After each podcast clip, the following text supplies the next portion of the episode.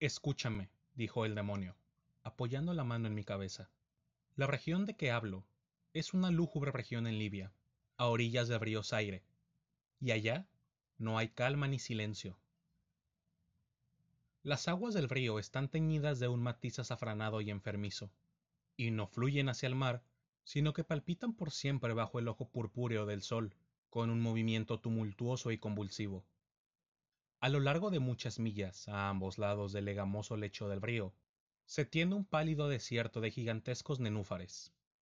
Suspiran entre sí en esa soledad y tienden hacia el cielo sus largos y pálidos cuellos mientras inclinan a un lado y otro sus cabezas sempiternas. Y un rumor indistinto se levanta de ellos, como el cobrar del agua subterránea, y suspiran entre sí. Pero su reino tiene un límite, el límite de la oscura, horrible, majestuosa floresta. Allí, como las olas en las hébridas, la maleza se agita continuamente, pero ningún viento surca el cielo, y los altos árboles primitivos oscilan eternamente de un lado a otro, con un potente resonar y de sus altas copas se filtran, gota a gota, rocíos eternos, y en sus raíces se retuercen, en un inquieto sueño, extrañas flores venenosas, y en lo alto, con un agudo sonido susurrante, las nubes grises cobran por siempre hacia el oeste, hasta rodar en cataratas sobre las ígneas paredes del horizonte.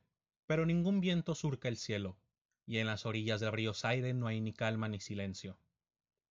Era de noche y llovía, y al caer era lluvia, pero después de caída era sangre. Y yo estaba en la marisma entre los altos nenúfares, y la lluvia caía en mi cabeza, y los nenúfares suspiraban entre sí en la solemnidad de su desolación.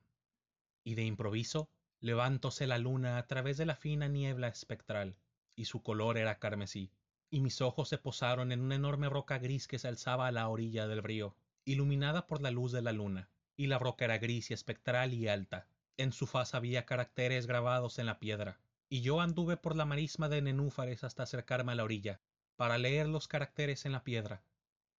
Pero no pude descifrarlos, y me volvía a la marisma cuando la luna brilló con un rojo más intenso.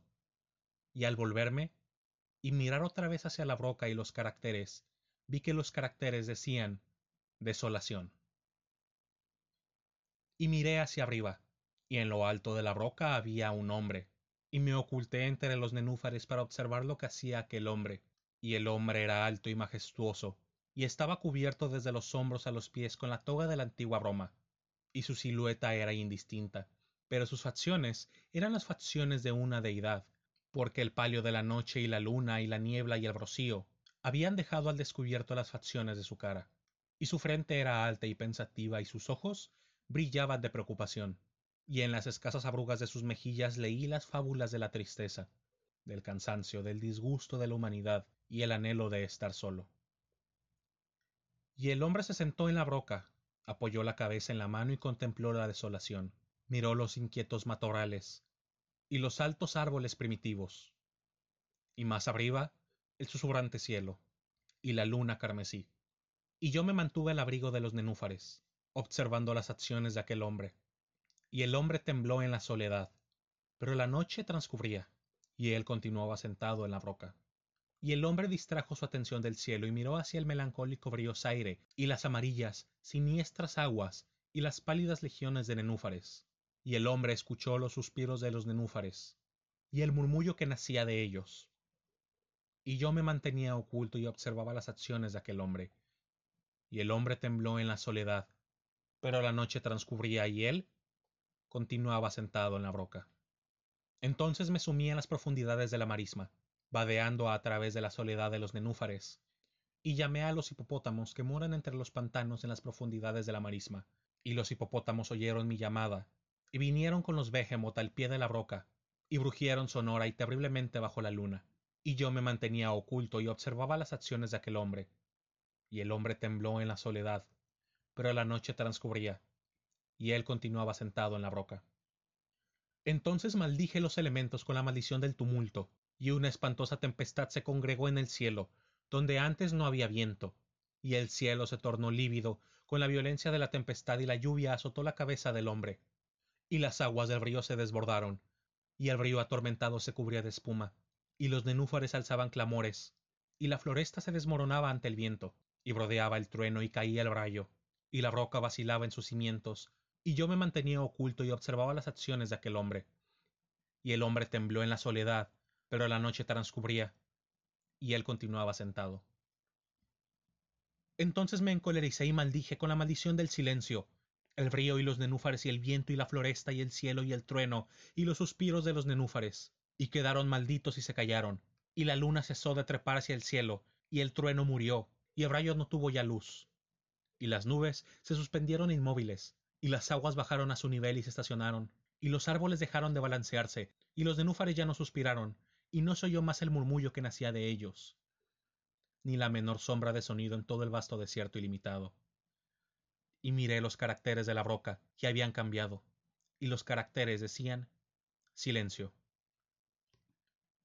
Y mis ojos cayeron sobre el rostro de aquel hombre, y su rostro estaba pálido, y bruscamente alzó la cabeza, que apoyaba en la mano y poniéndose de pie en la roca escuchó, pero no se oía ninguna voz en todo el vasto desierto ilimitado. Y los caracteres sobre la roca decían silencio, y el hombre se estremeció y, desviando el rostro, huyó a toda carrera, al punto que cesé de verlo. Pues bien, hay muy hermosos relatos en los libros de los magos, en los melancólicos libros de los magos, encuadernados en hierro. Allí, digo, hay admirables historias del cielo y de la tierra, y del potente mar, y de los genios que gobiernan el mar y la tierra, y el majestuoso cielo. También había mucho saber en las palabras que pronunciaban las síbilas. Y santas, santas cosas fueron oídas antaño por las sombrías hojas que temblaban en torno a Dodona. Pero tan cierto como que a la vive, digo que la fábula que me contó el demonio, que se sentaba a mi lado a la sombra de la tumba, es la más asombrosa de todas, y cuando el demonio concluyó su historia, se dejó caer en la cavidad de la tumba y brió. Y yo no pude reírme con él y me maldijo porque no veía. Y el lince que eternamente mora en la tumba salió de ella y se tendió a los pies del demonio y lo miró fijamente a la cara.